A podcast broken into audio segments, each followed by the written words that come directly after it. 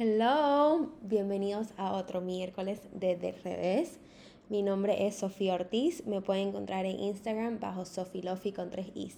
Y yo me llamo Dominique Germain, me pueden encontrar en Instagram bajo el mismo nombre y pueden encontrar el podcast bajo Del Revés Pod.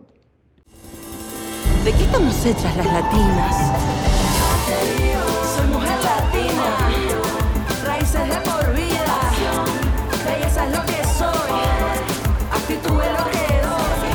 Somos Yambal, una marca de belleza que combina ingredientes de nuestra biodiversidad con lo más avanzado de la ciencia para crear productos únicos pensados en ti. Porque como tú, Yambal es hecha en Latinoamérica. Conoce más en www.yambal.com slash hecho en Latam. En el episodio de hoy hablamos con Ilani Rivero, autora y fundadora de Miel con Limón, self-proclaimed nómada digital y una mujer con una visión admirable. Inicialmente el episodio se iba a llamar Empezar desde cero, pero esta semana vi un post de mi astral donde decía que uno en realidad nunca empieza desde cero. Y en verdad, si nos damos cuenta, a cada nuevo comienzo traemos todas las enseñanzas y recuerdos de las experiencias pasadas. Entonces en realidad nunca empezamos de cero, empezamos de nuevo. Advertencia. Lo que estás por escuchar tiene contenido explícito. Pero tranqui, ponete cómodo, que esto se va a poner interesante.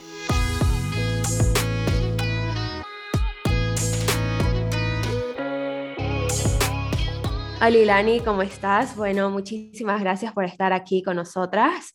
Eh, si podrías contarnos un poquito sobre vos, quién sos, qué te gusta, qué te mueve y acerca del tema que elegiste para el episodio. Bueno, chicas, primero agradecerles por la invitación. Feliz de compartir este espacio con ustedes desde el otro lado del mundo, además. Em, bueno, mi nombre es Ilani Rivero, soy una escritora boliviana, nací y viví prácticamente toda mi vida en Santa Cruz, hasta que em, en marzo de 2018 empecé un viaje sin pasaje de vuelta, inicialmente como mochilera, y a partir de, de esa experiencia empezó también mi vida como nómada digital. Y desde principios del año pasado que estoy viviendo en Bali, Indonesia, y, y, nada, bueno, obviamente como se pueden haber dado cuenta un poquito por lo que acabo de decir, soy una persona que siempre le ha apasionado viajar, me encanta conocer nuevos lugares, nuevas personas, nuevas culturas y, me mueve mucho eso, conectar con, gente nueva de quien puedo eh, aprender y quienes me permiten igual vivir nuevas experiencias que siento me hacen crecer y me hacen mejorar como persona también. No, muchísimas gracias a vos por haber aceptado la invitación al, al podcast. Eh, el tema que elegiste para hoy es empezar desde cero. Me puse a pensar sobre este tema y me di cuenta que hay dos cosas que usualmente nos frenan de tomar esta decisión. Y son dos miedos. Está el miedo al que dirán y está un miedo aún más grande que es el miedo a fallar. Y estaba viendo tu Instagram y un quote que me encantó, quiero buscarlo, es eso a lo que tanto te estás aferrando vale todo lo que te está quitando. Y la pregunta que te quería hacer es, ¿qué te frenaba a tomar la decisión de empezar desde cero y qué te impulsó a tomarla?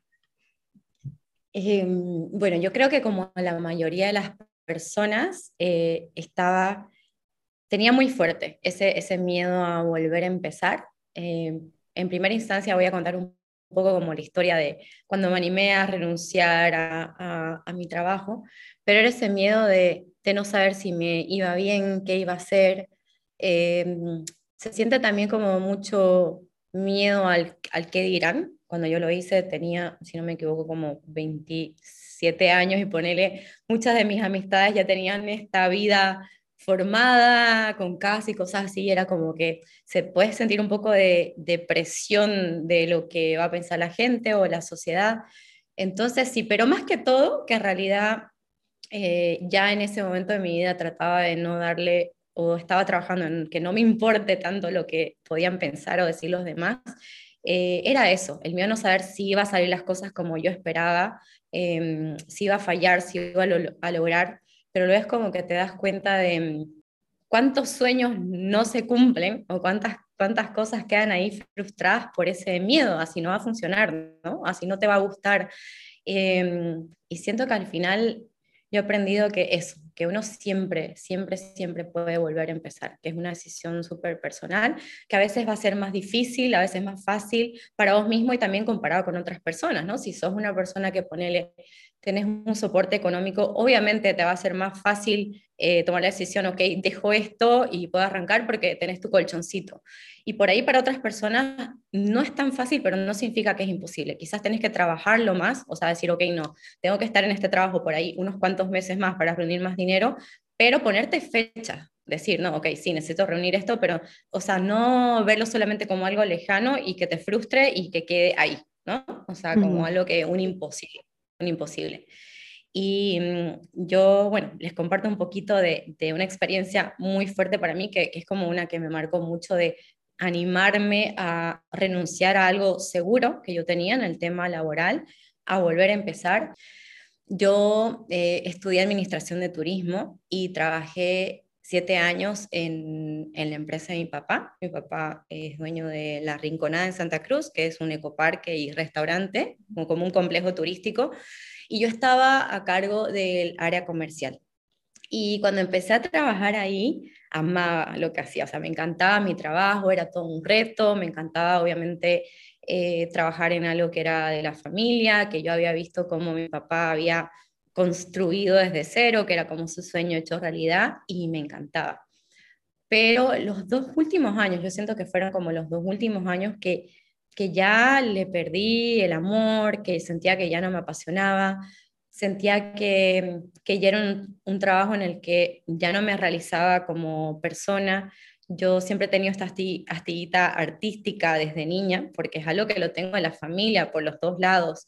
Y entonces era como, ese, el trabajo que yo hacía no me estaba permitiendo tampoco como desarrollar esa parte artística que era tan importante para mí y en ese momento como que estaba pasando por cosas en mi vida que era como que me daban dando señales de hila, ya es momento de, renunciar, que lo venía pensando y siempre me ponía excusas. No, todavía no puedo, no, ya me fui a vivir sola y necesito el dinero para pagar todo. Pero luego, por ejemplo, eh, pasaban cositas como esto. Yo ya había empezado a trabajar en, a escribir mi primer libro y era un proyecto que me emocionaba un montón. O sea, yo decía, wow, me puedo quedar hasta tardísimo escribiendo porque me encantaba y me da cuenta que era algo que, no sé, eso, que me apasionaba un montón y decía, wow, esto que siento ahora por este proyecto que es mío, que es algo que me llena, no lo siento hace mucho tiempo por mi trabajo, ¿no?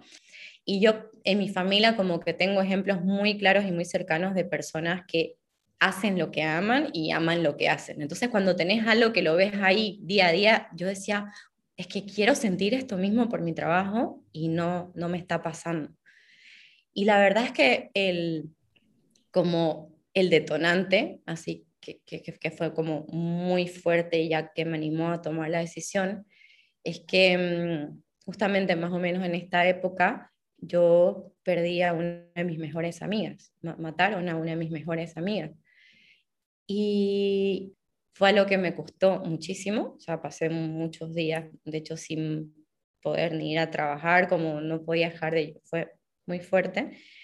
Pero después de un tiempo, fue como que hice este clic de decir, o sea, esta es una realidad, tengo que aceptarlo.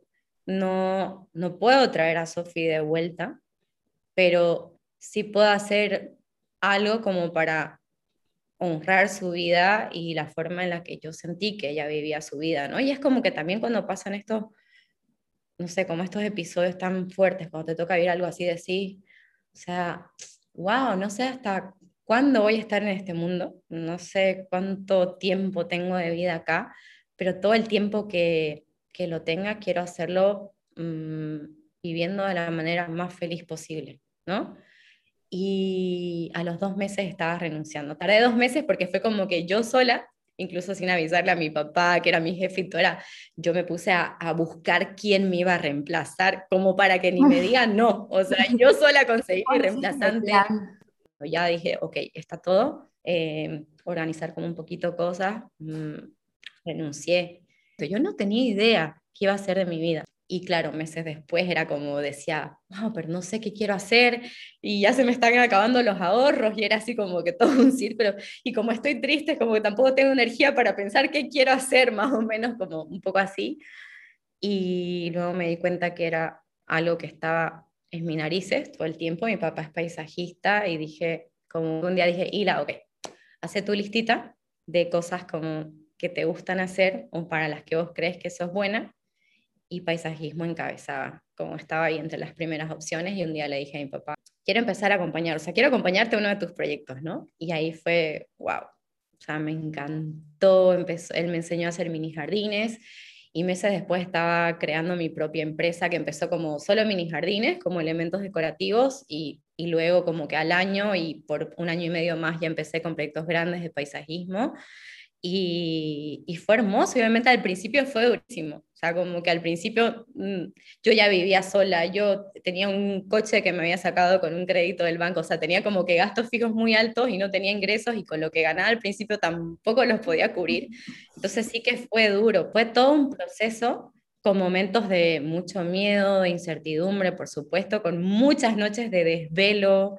Eh, soy una persona súper ansiosa, entonces también con muchos momentos de, de mucha ansiedad, pero que al final se convirtieron en algo hermoso, ¿no? Y la felicidad que sentís, aunque estés con las ojeras, pero hasta la mitad de tus cachetes, cuando es algo tuyo, cuando es algo que te apasiona, decís no importa. Y decías no importa, o sea, me encanta, me apasiona y, creo que esa es una manera de darte cuenta de que lo que estás haciendo es, es correcto. Creo que se nota porque estuve dos horas hablando de esto. no, no, tranqui, está hermoso. La verdad es que inspira mucho. Peor que Sofía y yo, como acabamos de volver a vivir a Santa Cruz, entonces estamos más o menos en esa etapa todavía queriendo descifrar qué es lo que queremos para nuestras vidas. Así que uh -huh. escuchar todo lo que decís, la verdad es que nos ayuda mucho. Pero es real porque el, o sea, el futuro nos causa ansiedad y el pasado, si te quedas pensando mucho en, en, lo negativo que ha sucedido, es medio depresivo. Entonces, como que uno se queda en esa, en esa etapa de que te da miedo el futuro, pero te da miedo también como que tropezarte con la misma piedra si es que empezás de cero y tener que volver a sentir ese sentimiento de, no, bueno, pero no me fue bien, ahora otra vez, digamos.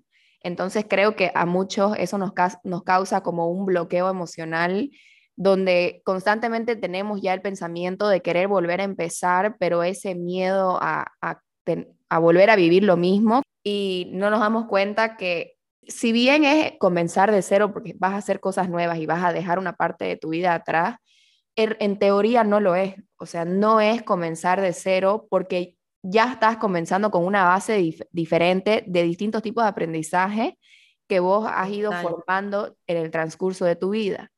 Entonces, no vas a tropezarte sobre la misma piedra porque lo que sabes ahora no lo sabías antes.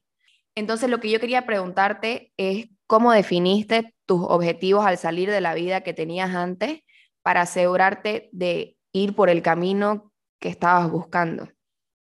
Eh, en realidad, todo como muchas cosas en la vida fue un poco improvisación. Soy una persona que por ahí te quisiera decir, como sí lo planeé todo, pero uh -huh. sigo mucho en mi corazón y como que en ese momento sentía que era lo correcto. Soy una persona que, por ejemplo, quizás en algunas cosas tengo bastantes inseguridades, pero sí creo mucho en mis capacidades. Entonces, uh -huh. en ese sentido, no, no tenía miedo.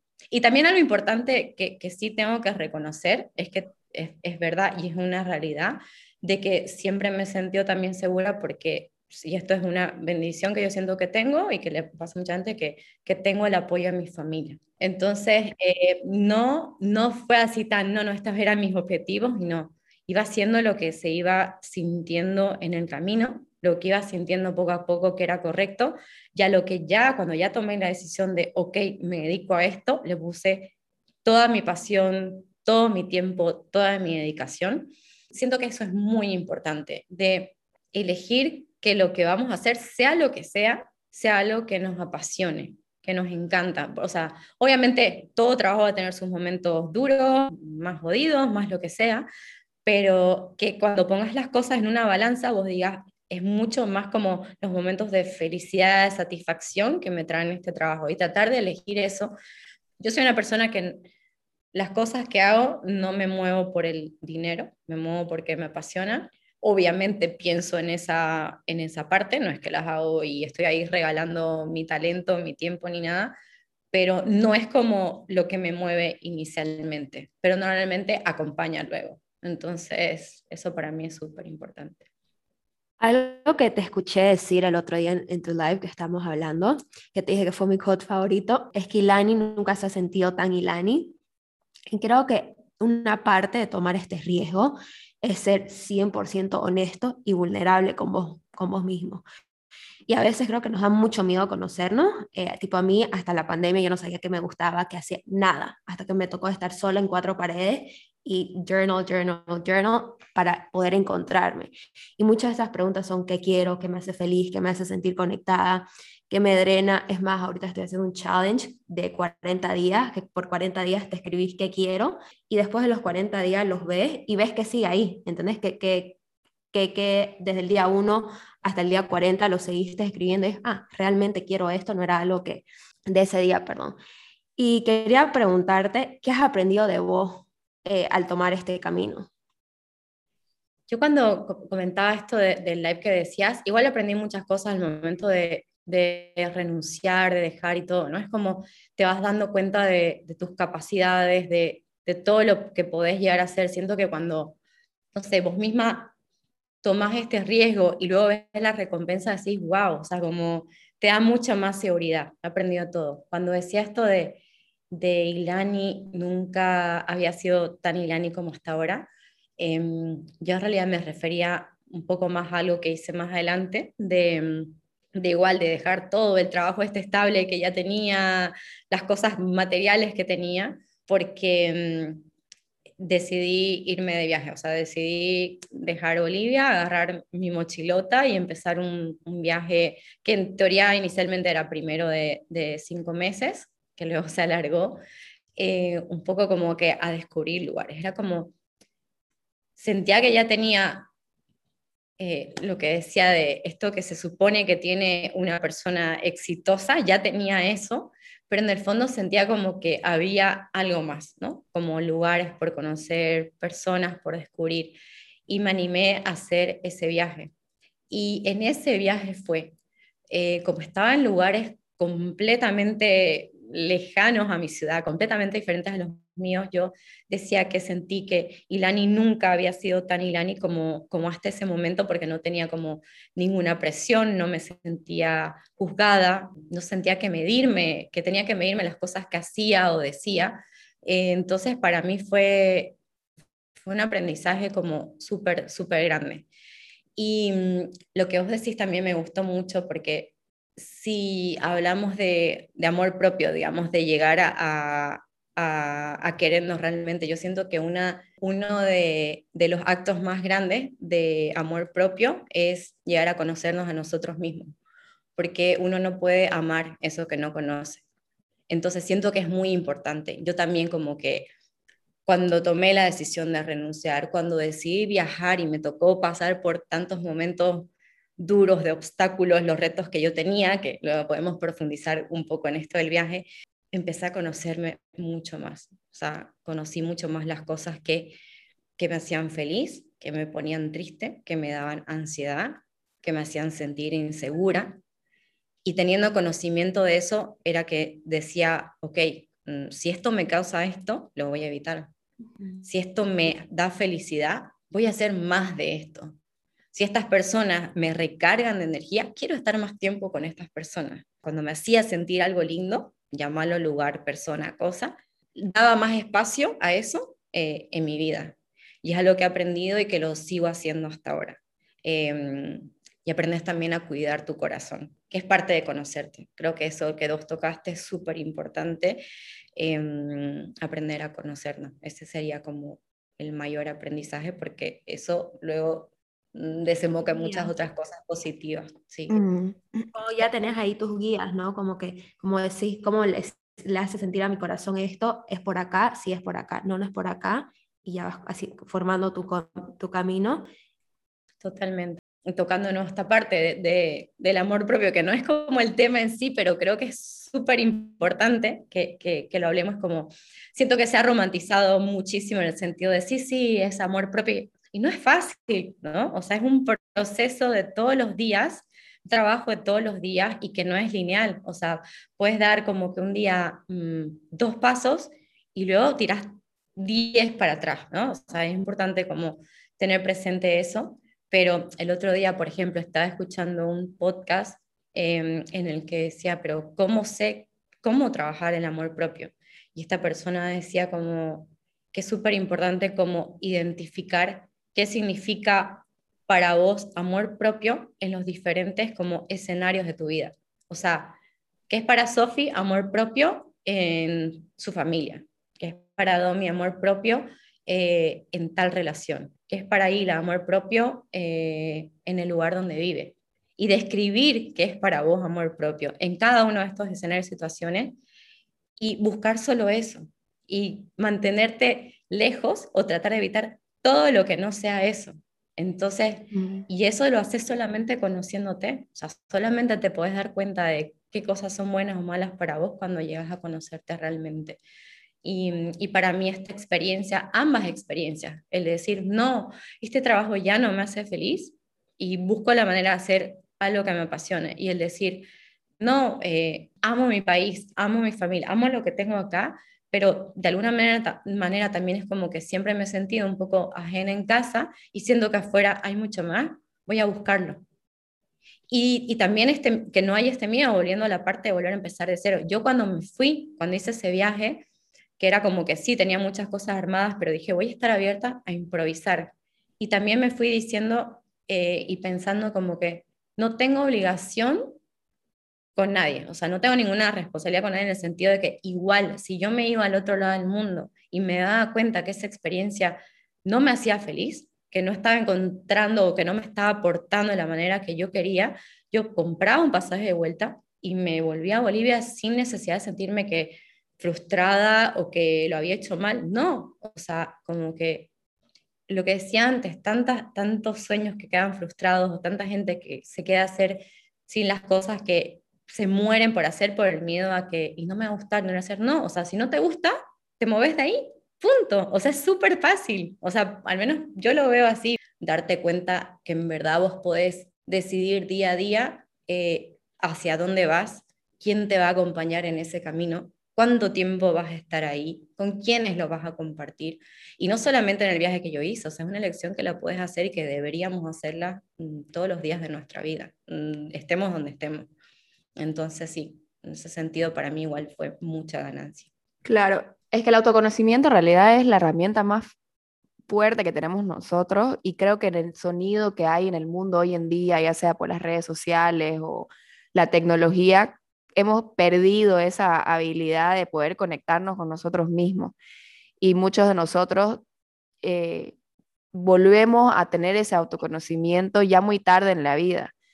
Eh, ahí más o menos medio que respondiste un poco la pregunta que quería hacerte, que era como que saber diferenciar. No, no, no, está bienísimo. Que era saber diferenciar como que si ese camino en tu vida alinea con lo que querés o si es como que simplemente una etapa que estás pasando pero más o menos lo que dijiste, que es como que, total, si no alinea, ya lo sabes y ya lo descartaste, digamos, de, la lista y te moves hacia, hacia otra cosa. Y es como que parte también de volver a conocerte y saber qué es lo que sí te gusta y lo que no. Y durante el transcurso de la vida, todos vamos cambiando. Más o menos como la charla que estábamos teniendo antes de empezar a grabar, que es como que la persona que sos vos ahora al regresar a tu país te das cuenta que sos una persona diferente a la que eras antes. Lo mismo Sofía y yo antes de, haber salido a estudiar y haber conocido otras personas y probablemente en otras experiencias que vamos a tener a futuro, vamos a seguir cambiando. Entonces, algo que capaz no sea para vos hoy, este, que lo probés y fallés, puede ser algo para vos mañana pero es la manera en, en, la que vas conociéndote, ¿no? Y como que aprendiendo a escuchar tus sentimientos y a saber qué es lo que realmente te mueve. También va mucho en perder el miedo, ¿no? Como, como dijiste, o sea, es perderle el miedo, sabes que eh, going back a lo que igual dije, tomar más eh, decisiones por amor y no por miedo. Ahorita estoy leyendo un libro, eh, How to Do the Work, y ahí ella te dice, mira, no vas a cambiar tus creencias, no vas a cambiar eh, tus pensamientos, sino hasta que no busques nuevas experiencias. Porque es a través, y voy a quote exacto, es a través de la experiencia que uno cambia sus creencias. Entonces, en vez de decir, pucha, yo creo que me gusta esto, creo, salir a probarlo, ¿no? No sabemos lo que no nos gusta o nos gusta hasta que no lo probamos. Sí, creo que eso es importante, estar abiertos como que eh, a buscar cosas nuevas y a, probar. Eso como que nos da eh, curiosidad y creemos que, que nos puede hacer bien. Y como decía antes, en el momento en que sintamos que no es así, decir, ok, al menos como ya sé que no. No me queda la duda. Yo creo que de las cosas más terribles que a uno le puede pasar en todo es como quedarse con los what ifs, digamos, ¿no? En todo. Yo soy una persona que estiro las cosas, quizás a veces se siente como que mucho, pero digo, quiero estar completamente segura y luego no, no voy a estar como que con la duda de, ¿y si le hubiera dado más tiempo? ¿Y si me hubiera animado? ¿O si me hubiera hablado? Y esas cosas, ¿no? Entonces, como siento que, que, es importante estar completamente segura en ese sentido y solamente te puedes dar cuenta experimentándolo. Y luego, por ejemplo, se me ocurrió cuando estabas diciendo esto de, es verdad, o sea, todo el tiempo estamos cambiando. Eh, hay cosas que antes eran para vos, hay cosas que después ya no, o al revés. O sea, yo tengo, o sea, no sé ni bien el tema, pero es como que lo pensé, un ejemplo muy mío y, y que me hace mucha gracia de esto que decía Domi en el sentido de, yo siempre, o sea, me, me, me, me hace mucho chiste, por ejemplo, tuve Em, un chico hace muchos años que me buscaba, o sea, me buscó y en ese momento era como, o no conectaba o no fue una persona como que, o sea, al final salimos un par de veces y quedó en nada, como que yo estaba en otra. Meses después eh, me tocó entrar como una relación, bueno, eh, para que quede un poco más claro, como que esta persona era mucho más seria, eh, era como que supuestamente este el típico buen partido que es un chico como que, que, siempre había tenido relaciones largas, que como que siempre había sido muy respetuoso con sus novias y no sé qué, pero bueno, otras cosas que era como, obviamente no es que eso no quería eso, pero bueno, por ahí no me llamaba otras cosas en ese momento. Luego terminé por alguna razón eh, metida en una relación eh, súper tormentosa, o sea, una relación como eh, súper tóxica, eh, abusiva, o sea, mm, física, verbalmente, y fue como, obviamente salí escarmentada. Y como que meses después, no sé cuánto tiempo después, esta persona apareció de nuevo. Y en ese momento conecté de una manera tan linda que decía, wow, esto es lo que necesito en mi vida. Y luego fue como que una de las relaciones como más largas, más bonitas y más estables que he tenido. Y para mí ha sido como un ejemplo clarísimo de eso que decías, ¿no? O sea, por ahí en algún momento no, algo no es para vos o no lo sentís o no te llama la atención, pero luego vos vas cambiando y, y por ahí sí, y es hermoso, ¿no? Entonces como que estar igual abierto eh, a eso. Igual con el tema del viaje, ponele. Mm, cuando yo empecé a planificar, cuando nació la idea de hacer este viaje, ni siquiera era en plan mochilera.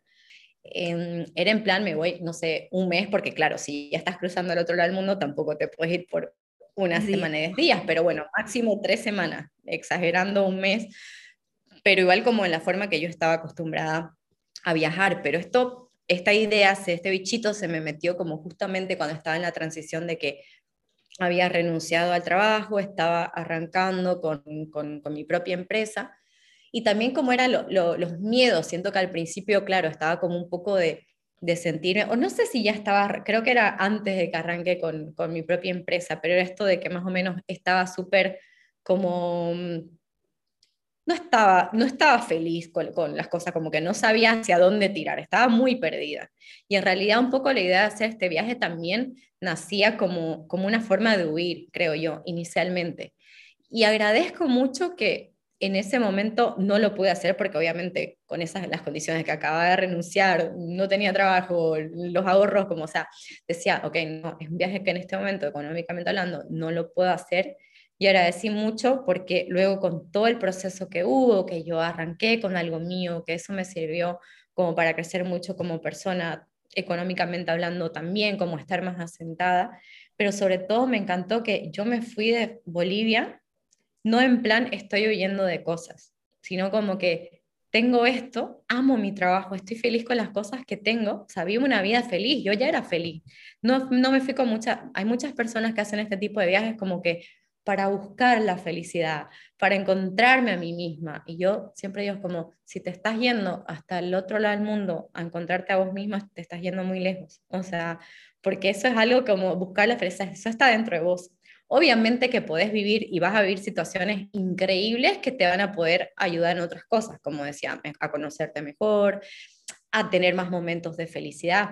Pero yo en ese viaje, por ejemplo, me tocó conocer gente que, no sé, yo estaba así como en momentos de, wow, no puedo creer que estoy en este templo o que me estoy viendo este amanecer o con cualquier cosa, no sé, ñoña, porque yo soy súper ñoña, pero como emocionada con cualquier cosa y tenía personas al lado que súper negativas que no, no es suficientemente lindo o no, no sé qué, o como todo era muy negativo y, y luego para mí como que fue muy claro el ejemplo de decir, eh, no es donde estés. O sea, no importa que tan lejos te vayas. Si vos como que estás mal por dentro, si es como llevas con, dentro de vos mucha negatividad o no estás a gusto con, con, cosas, eso no importa que estés al frente del Taj Mahal, o sea, va a estar rayado. Entonces, sí, siento que es, que, que es muy importante eso, que, que las decisiones que, que, se tomen sea también como no buscando huir de cosas. O sea, yo siento que eso, el viaje fue no buscando huir de cosas, sino buscando encontrar cosas. ¿No? O sea, como que abierta a vivir nuevas experiencias porque quería encontrar cosas nuevas. Hemos sido criados creyendo que tenés que caer dentro de un cierto molde de una cierta vida o profesión. Por ejemplo, vos lo que decías, que estabas en el molde de trabajabas para la empresa de tu familia, este, de, en, en, una oficina, digamos, entre comillas, eh, y no mucha gente rompe ese esquema. O sea, cualquier persona hubiese dicho, bueno, a ver, este, gano bien, me aseguro la vida mes a mes, eh, eh, viene mi familia o, o, es como que una estabilidad que me da, entonces no hay para qué salirme de eso. Vos que tenés el lado artístico y que como decís que tenés la bendición de que tu familia también tiene un lado artístico, entonces te han podido apoyar con eso, has logrado romper este esquema y salir de ese molde donde te abre un universo de posibilidades que muchas personas que deciden quedarse ahí dentro no logran ver o obtener. Eh, y vos lo has hecho dos veces, o sea, lo has hecho saliendo de tu trabajo original y luego eh, saliéndote de Bolivia y dejando tu trabajo de paisajista que sí te hacía muy feliz. Entonces, después de haber básicamente comenzado de cero dos veces, a muchos no cuesta siquiera una y el Ani va acumulando. ya por la tercera. ¿Cómo te sentís con vos misma ahora que, que sí te fuiste y que sí tomaste estas decisiones en tu vida? Yo, mira, igual como los aprendizajes más grandes que, que, que, he tenido estos últimos años, sobre todo empezando con, con ese viaje que, que había como que un montón de obstáculos y retos todo el tiempo, es que como yo los iba venciendo así uno por uno, era como cada día era como algo nuevo, ¿no? Por ahí se complicaba algo o el, si me daba un poco de miedito o lo que sea, digamos, ¿no? Y era como que los vas venciendo porque no tenés otra opción, o sea, estás sola y es como que, no es como que, no, esta persona me puede ayudar, no, o sea, o lo resuelvo yo o lo resuelvo yo. Uh -huh. y, y el vivir esas cosas y como que ver como que las situaciones por las que yo pasaba también, porque me tocó estar de todo, o sea, dormí en lugares que nunca había pensado que iba a dormir, me tocó de todo. Y, y, verme en esas situaciones y darme cuenta de lo fuerte que puedo llegar a ser, lo valiente que puedo llegar a ser, es como que igual me hizo como admirarme y valorarme mucho más, lo que igual se tradujo en que aprendí como que a quererme mucho más, porque por ejemplo, siempre tuve muy presente que en una relación de pareja es mucho más fácil enamorarte de la otra persona cuando hay admiración de por medio. Y en este viaje, en estas experiencias, yo descubrí que eso también se aplica con uno mismo, ¿no? Que mientras como más vi cosas vivís que te hacen como admirarte más como persona, como mujer, como pareja, lo que sea, te vas a amar mucho más. Y eso para mí como fue súper importante. Sí, definitivamente es lo que decís, ¿no? Eh, de buscar tu felicidad. O sea, ya sea que es una ciudad nueva o eh, una relación nueva o una empresa nueva, es buscar lo que te va a llenar y lo que va a causar que admires a tu propio ser por haber tenido el coraje de poder hacerlo. Em, yo cuando vengo acá y cuento, sí, sí, renuncié, sí, sí, me fui, yo también soy una persona súper consciente de que, de que esto no es algo para, para todo el mundo, o sea, que no es algo que le hace feliz a, todo el mundo. Esto es lo que a mí me pasó. Y se ve que hay personas que les hace feliz y le da estabilidad tener esa rutina. O sea, he tenido conversaciones con gente que, que era como, Hila, pero es que a mí, a mí me daría mucha ansiedad tener la vida que vos tenés, de no saber qué me va a pasar mañana. O cuando estaba viajando, igual tenía muchas amigas que me decían, Hila, me muero por conocer todos los lugares que estás conociendo, pero yo ni loca me voy de mochilera. O sea, no, como que a mí me gusta mi comodidad, me gusta esto y no sé cuánto. Y me parecía como increíble y lo recontra acepto. O sea, yo sabía y estaba consciente y siempre he estado de que lo que, lo que a mí me hace feliz, obviamente, no necesariamente tiene que hacerle feliz eh, a todas las personas.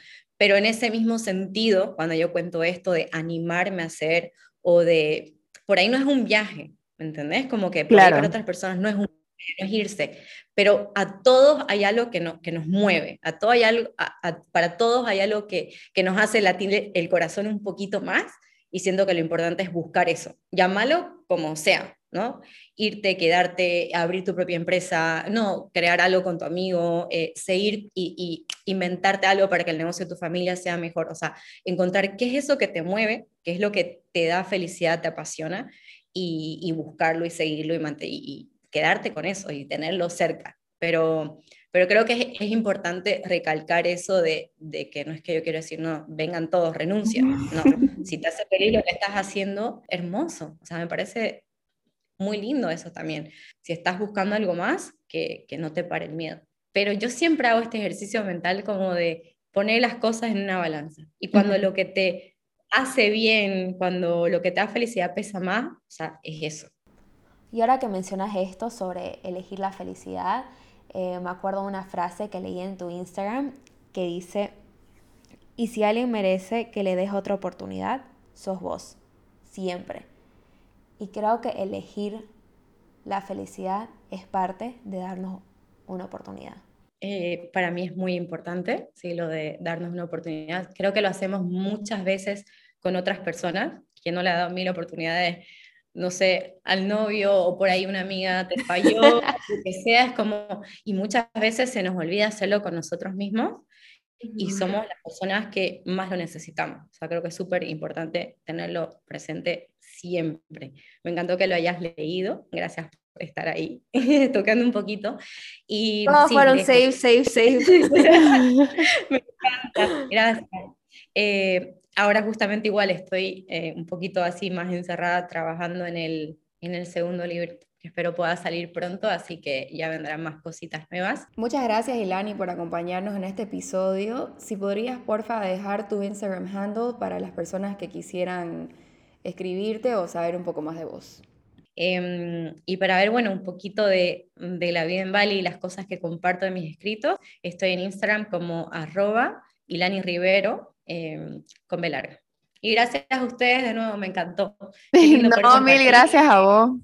Qué lindo escucharlas, me encanta y tengo que decir, se los dije antes, pero ahora igual, es hermoso lo que están haciendo, sobre todo como que yo soy una persona que me ha costado mucho, mucho aprender a hablar y a comunicar. Una de las razones por las que empecé a escribir ha sido por, por no saber decir las cosas y creo que mucho es por el lugar donde me sentía como que iba a ser muy juzgada. Entonces me parece admirable que ustedes estén haciendo esto y les deseo todo el éxito del mundo de verdad sé que lo van a tener. Si les gustó el episodio, nos pueden escribir a nuestro Instagram del Revés Pod y síganos en Spotify, Google Podcast y Apple Podcast bajo del Revés Podcast. Nos vemos la próxima semana. Bye.